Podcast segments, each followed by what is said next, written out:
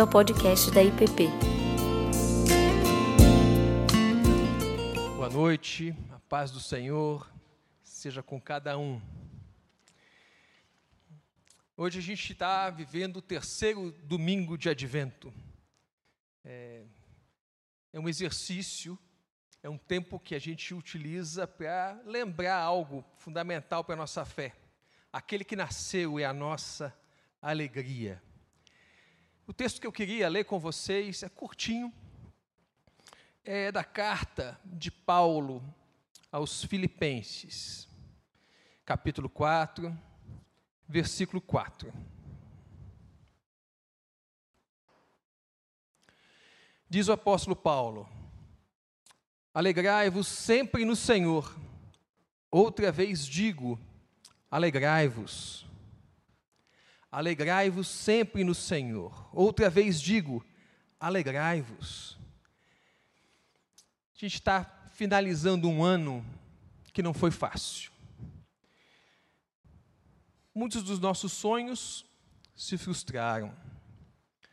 Muitas lágrimas, muito sofrimento. A gente ouve em todo lugar que a gente vai alguma história que a gente percebe que tem dor, e quando a gente olha, às vezes, para as nossas próprias histórias, a gente reconhece ali também tristeza. Nossa igreja, nossa igreja vive um tempo de luto. A dor da despedida ainda dói o coração. Muitas das nossas famílias estão naquelas dores lacerantes, assim, aquelas que ainda é, marcam os dias, aquelas que ainda trazem é, sentimentos que parecem estar bem distantes da alegria. Refletir sobre o que, que o apóstolo Paulo está querendo dizer nessa carta é bastante importante para nós. Afinal, no meio de tanta tristeza, a gente consegue se alegrar? Quando o pastor Tiago me deu a missão de falar sobre alegria, fiquei pensando nessa palavra. E veio na minha memória tantos e tantos momentos da minha vida, que foram momentos extremamente alegres, momentos que eu recordo com muita gratidão.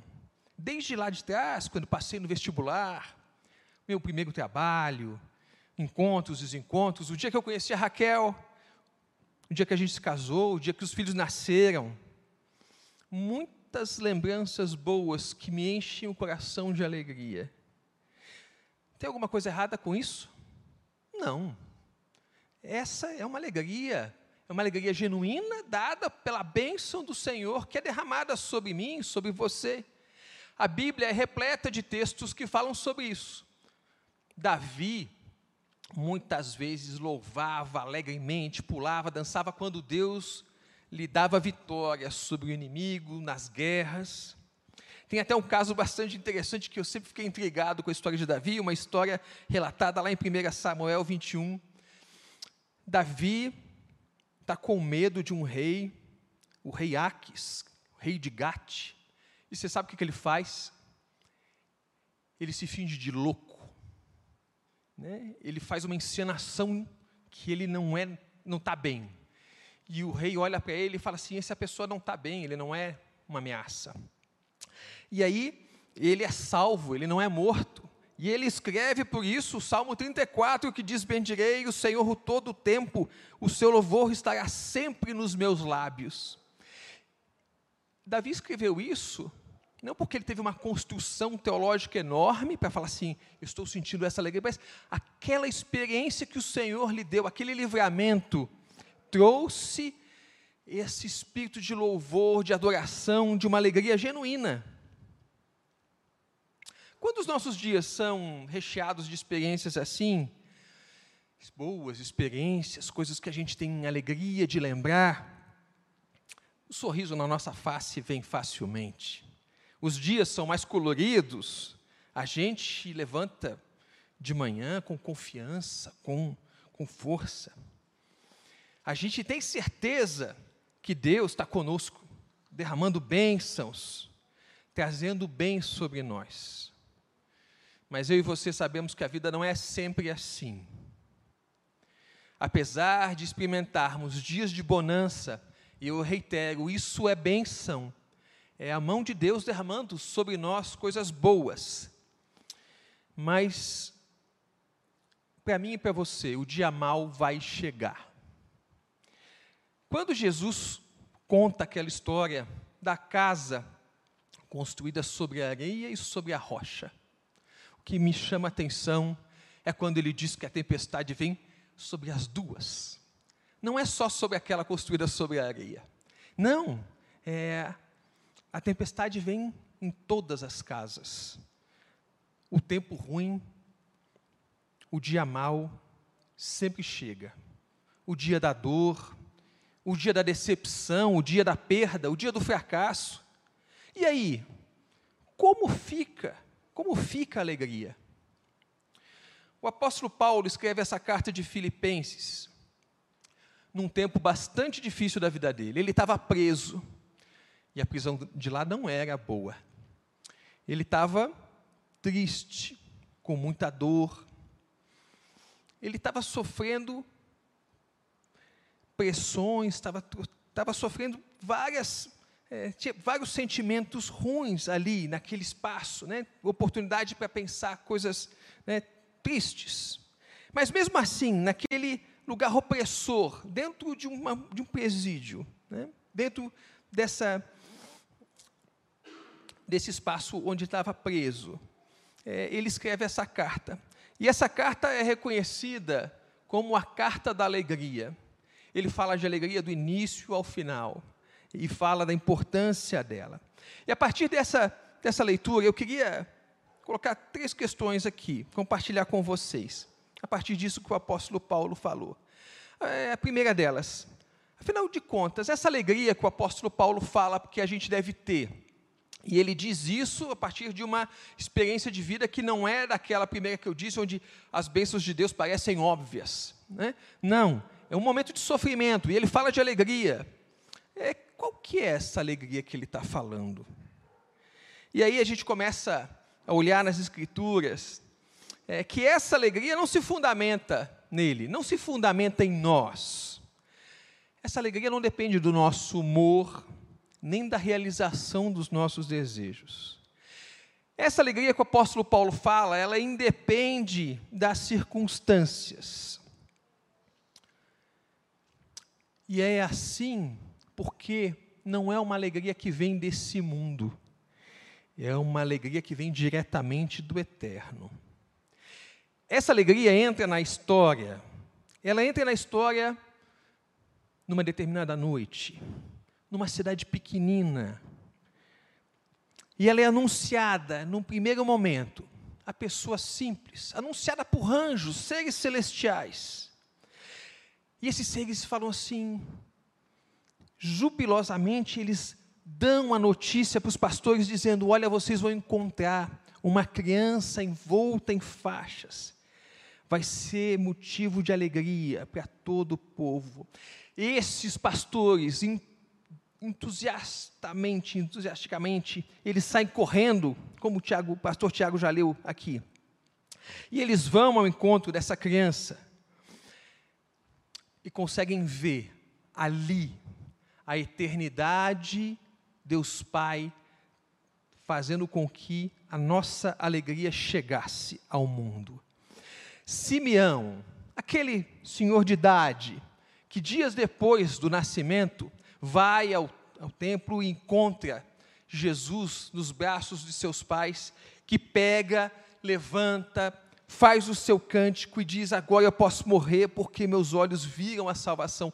Ele diz isso com o coração extremamente alegre. Por quê? Porque ele viu a alegria dada pelo Senhor. Eu queria fazer um exercício com a gente aqui. Afinal, essa criança que nasceu nessa noite em Belém, ela é motivo da nossa alegria? Por quê? Por que, que ela é a alegria? Nela, nosso Deus, nosso Pai, Ele cumpre todas as promessas que ele fez. As promessas sobre Jesus começam lá no capítulo 3 de Gênesis, logo depois que a queda acontece. E toda a história do povo de Deus é sempre o Senhor apontando para o dia em que o Salvador viria. E ele veio ali, naquela noite. Nessa oportunidade, Deus Pai demonstrou para mim e para você, claramente, o tamanho do amor que Ele tem. Foi pela vida de Jesus, que nasceu daquele jeito simples, pobre, que viveu, que aos 30 anos começa a sua missão, que ensinou o que ensinou, que sofreu, que morreu e que ressuscitou. É essa criança ali, o início de toda essa história que traz para mim e para você o perdão dos nossos pecados. A partir desse perdão, eu e você somos considerados justos diante do Senhor. Você já pensou nisso? Eu e você somos justos diante do Senhor. E essa nova posição que temos abre então um acesso novo ao Pai. Hebreus vai dizer que a gente deve chegar com ousadia no Santo nos Santos, na presença do Senhor. A gente é convidado para se relacionar com o Todo-Poderoso. O Todo-Poderoso que cria céus e terra, todo o universo. E mesmo assim olha para mim e para você com pessoalidade, com identidade, individualidade. É, esse Jesus que nasceu, quando ele estava indo, no momento da ascensão, ele fala assim: Eu vou estar com vocês todos os dias, até o fim. E na fala dele com os discípulos, numa ocasião ele, disse o seguinte: Olha, vocês não são mais escravos, vocês são amigos, né? vocês foram tornados filhos. Então, em Jesus Cristo, nós também somos filhos, amigos do nosso Senhor. Por fim, Ele nos deu a vida eterna. Não há nada mais agora que possa nos amedrontar. A morte não tem mais a última palavra sobre a minha e a sua vida. Quando a gente olha para essas questões apontadas nas Escrituras, reveladas a nós, experimentadas por nós na caminhada da nossa fé, a gente percebe que em Cristo, em Cristo, nós temos muito mais do que desejamos e que precisamos. Ele nos dá muito mais do que isso. E toda essa Todos essas, essas, esses pontos que trago aqui revelam de maneira grandiosa que nós somos amados. O ser amado é, às vezes a gente, pela nossa história, às vezes porque a gente nasce numa família onde nossos pais, desde pequeno, nos cuidaram, a gente vive uma experiência comunitária que é tão rica. É, às vezes eu acho que essas bênçãos que Deus derramou na nossa história nos faz é, reduzir, às vezes, ter dificuldade de entender o que, que é esse tal amor de Deus. Nós conhecemos todos esses pontos que falo, duvido que algum de vocês escute isso como novidade. É, mas eu queria compartilhar com você uma experiência que tive essa semana sobre amor. Tive a oportunidade de, de, ter uma reunião essa semana, uma reunião de trabalho, e privilégio de conhecer um padre, padre Renato. Ele trabalha com crianças há 40 anos. É, ele trabalha na Baixada Fluminense com crianças. E na conversa, e ele é uma pessoa muito simpática, muito simples, um coração que ama o Senhor. É, ele compartilhando aquilo que ele aprendeu nesses 40 anos de trabalho. E ele disse assim, e me impressionou o que, que ele me disse, ele disse, ele falou assim: Olha, quando a gente chega na rua e vê todos esses problemas, pessoas drogadas, pessoas nas, nas ruas, a violência, as violações de direitos, é, a gente tem que perceber que o problema principal ali não é socioeconômico, não é um problema de luta de classes. O problema que está ali instalado é que falta amor.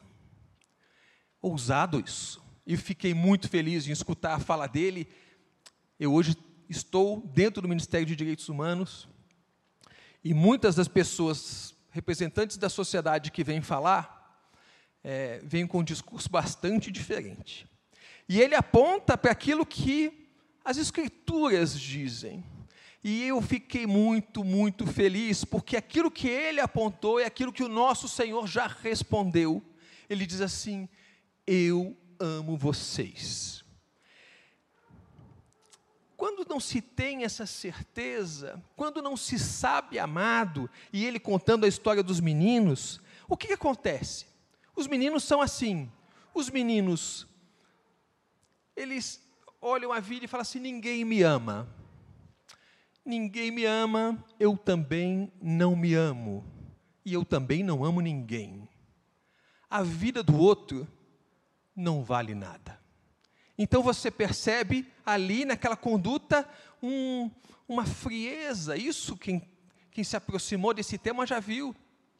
Meninos que às vezes matam sem dor na consciência. Por quê? porque eles não conheceram o que é o amor.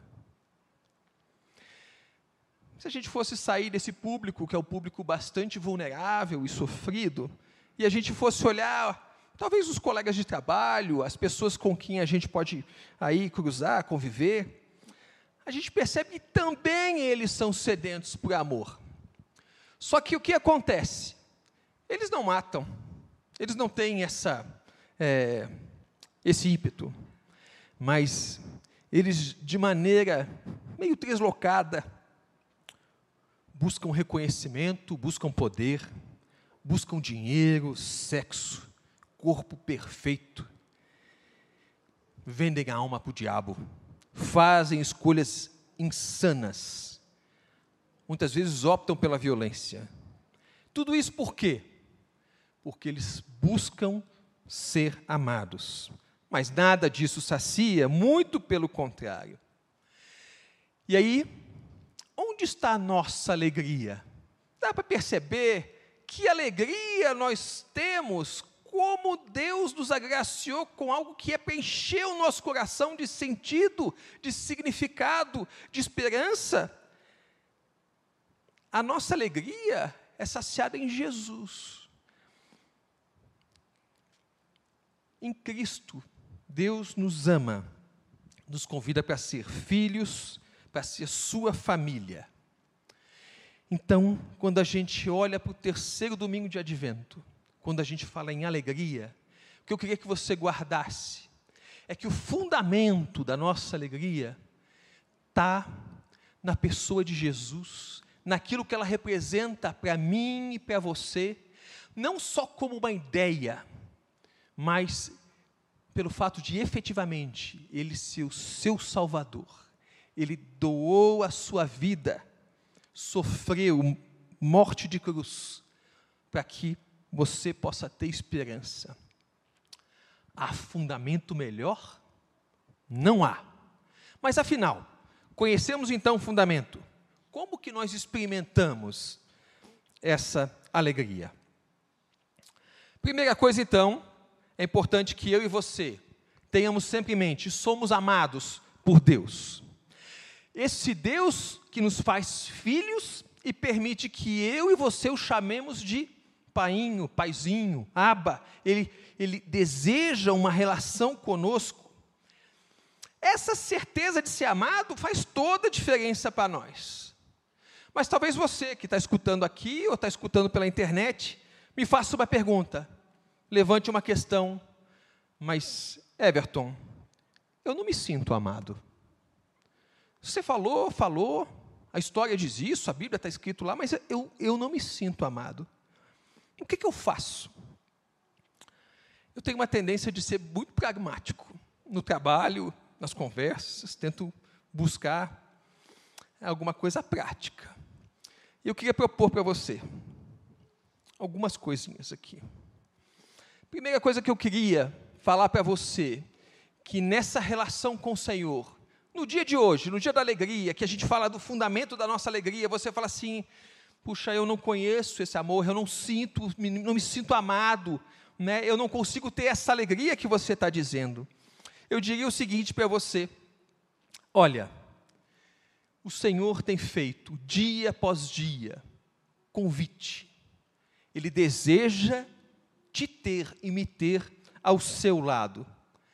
Responde, responda a esse convite, entrega a Ele a sua vida, se arrepende dos caminhos que você tem andado, declare com a sua boca que deseja conhecê-lo e o seu amor. Mesmo que você se achar meio estranho fazendo isso, ok? Faça. Deus se agrada quando nós vamos em busca dele. O texto diz: Buscar-me-eis e me achareis, quando me buscardes de todo o coração. Ele quer que você vá à sua busca, ele quer que você vá ao encontro dele. Por quê? Porque muito antes de você ir, ele já veio, ele já veio ao nosso encontro. Naquela noite marcante na cidade de Belém. Outra questão, então, a, o primeiro ponto que eu queria que você fizesse, chegue na presença do Senhor e se ponha de maneira vulnerável na presença dele. E uma segunda questão que eu acho bastante relevante, que muitas vezes tem tirado o nosso senso de ser amado e, por consequência, a nossa alegria. Apóstolo Paulo. Apóstolo Paulo, lá no livro de Romanos, Isso, o apóstolo Paulo, no livro de Romanos, ele vai falar o seguinte, ainda, ainda né, afirmando o amor aqui, desculpe. Afirmando esse amor de Deus, o apóstolo Paulo, no livro de Romanos, capítulo 8, a partir do versículo 31, ele faz uma sequência de afirmações muito categóricas a respeito do amor de Deus e desse, e desse amor derramado por nós.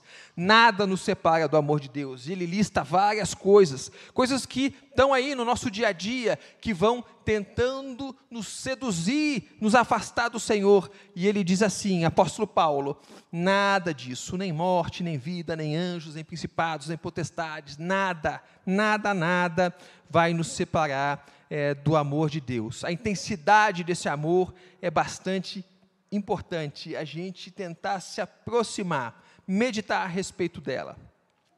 Em outra carta, carta de Paulo aos Colossenses, ele expõe algumas questões que roubam a nossa alegria, roubam o nosso senso de ser amados.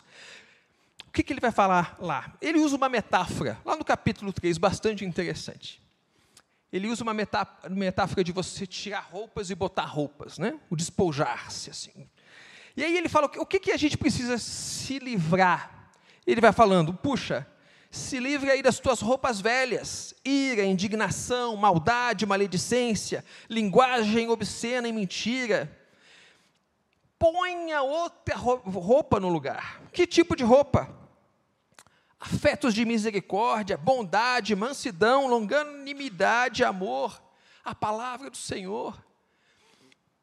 Quando a gente tem essa dificuldade na caminhada com Deus, de perceber o amor de Deus, de se sentir amado e aí experimentar essa alegria que nos é ofertada, não vou dizer que é 100%, mas muita coisa se resolve nessa relação, quando nós nos entregamos em humildade, reconhecendo o nosso mau caminho diante do Senhor e de pronto colocarmos a nossa vida com auxílio do Espírito Santo sendo transformada, mudando, mudando valores, mudando reações.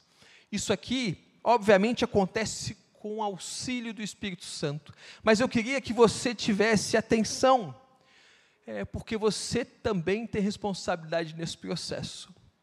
apóstolo Paulo fala que é para nós tirarmos essas roupas. Então, se da sua boca saem palavras de ira, de indignação, de maldade, maledicência, feche a sua boca, faça como o Tiago diz. Né? Não o nosso pastor, o irmão do nosso Senhor que escreveu a carta, mas o nosso pastor também diz isso. Né? Feche a sua boca, muda, muda a linguagem, muda aquilo que sai da sua boca, porque isso vai revelar um novo estado do seu coração. Olha, a gente precisa entender a ideia. Quando a gente pensa na alegria que o Senhor nos dá em Cristo, a alegria que se fundamenta em todo o cumprimento da promessa, a gente tem esse convite do Senhor para experimentar esse amor, e esse amor nasce nessa relação que transforma a nossa vida, e aí a gente olha para a alegria e começa a compreender algumas coisas. Alegria não é algo que você encontra e acabou. Não é essa a ideia. Alegria é alguma coisa como que você vai enteso, como é que é? entesourando, guardando. É uma coisa que você é um processo de construção. Mas por que isso, Everton? Porque quanto mais próximos eu e você estivermos do nosso Senhor, mais das bênçãos, da obra que Ele fez por mim, por você, vão ficar mais claras para nós. Nós vamos olhar para elas tomando posse desse negócio, falando assim: Ele fez isso por mim. Então, é importante que eu e você, que a gente entenda que esse alegrar-se no Senhor é um processo em construção a partir do quanto mais você se aproxima do Senhor, mais você experimenta da sua alegria.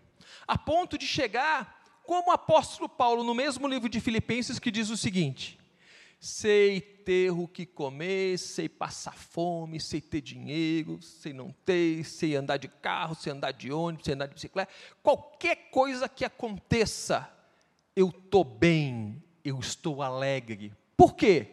porque eu posso todas as coisas daquele que me fortalece.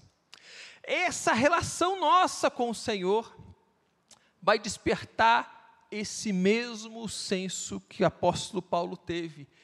Essa essa posição onde nada aquilo que acontecia na vida dele poderia abalar a alegria que tinha fortes raízes firmadas naquilo que o Senhor lhe tinha dado. Tim Keller vai dizer o seguinte: alegrar-se é um modo de adorar a Deus, até o coração tornar-se doce e descansado, e até abrir mão de qualquer outra coisa que pense necessitar. Vou repetir a frase do Keller. Alegrar-se é um modo de adorar a Deus até que o coração torna-se doce e descansado e até abrir mão de qualquer outra coisa que pensa necessitar. É isso que a gente falou. É esse processo, essa adoração que coloca o Senhor na posição que ele deve estar dentro da minha e da sua vida. E assim a gente vai se livrando, livrando das roupas velhas, livrando de tudo aquilo que nos rouba alegria. Provavelmente, se você parar para pensar, você vai identificar algumas coisas que deveriam sair da sua vida, que estão roubando a sua alegria, que estão roubando a sua relação com o Senhor, que estão ocupando espaços que não lhe são devidos. Tenha coragem, pare e faça isso. Último ponto. Quais são as consequências de a gente ter essa alegria? Essa alegria vai nos tornar imunes a tristezas? Claro que não. As aflições são muitas e elas só vão terminar quando Jesus voltar. A gente vai ter ainda muito motivo para chorar, para se buscar, para buscar consolo no Senhor, uns nos outros. É, mas o que que essa alegria, alicerçado no Senhor tem por, por consequência. Apesar desses, essas tantas tristezas que a gente vai enfrentar, é, as nossas raízes estão bem, estão bem profundas. Apesar da lágrima, nós temos a certeza do consolo.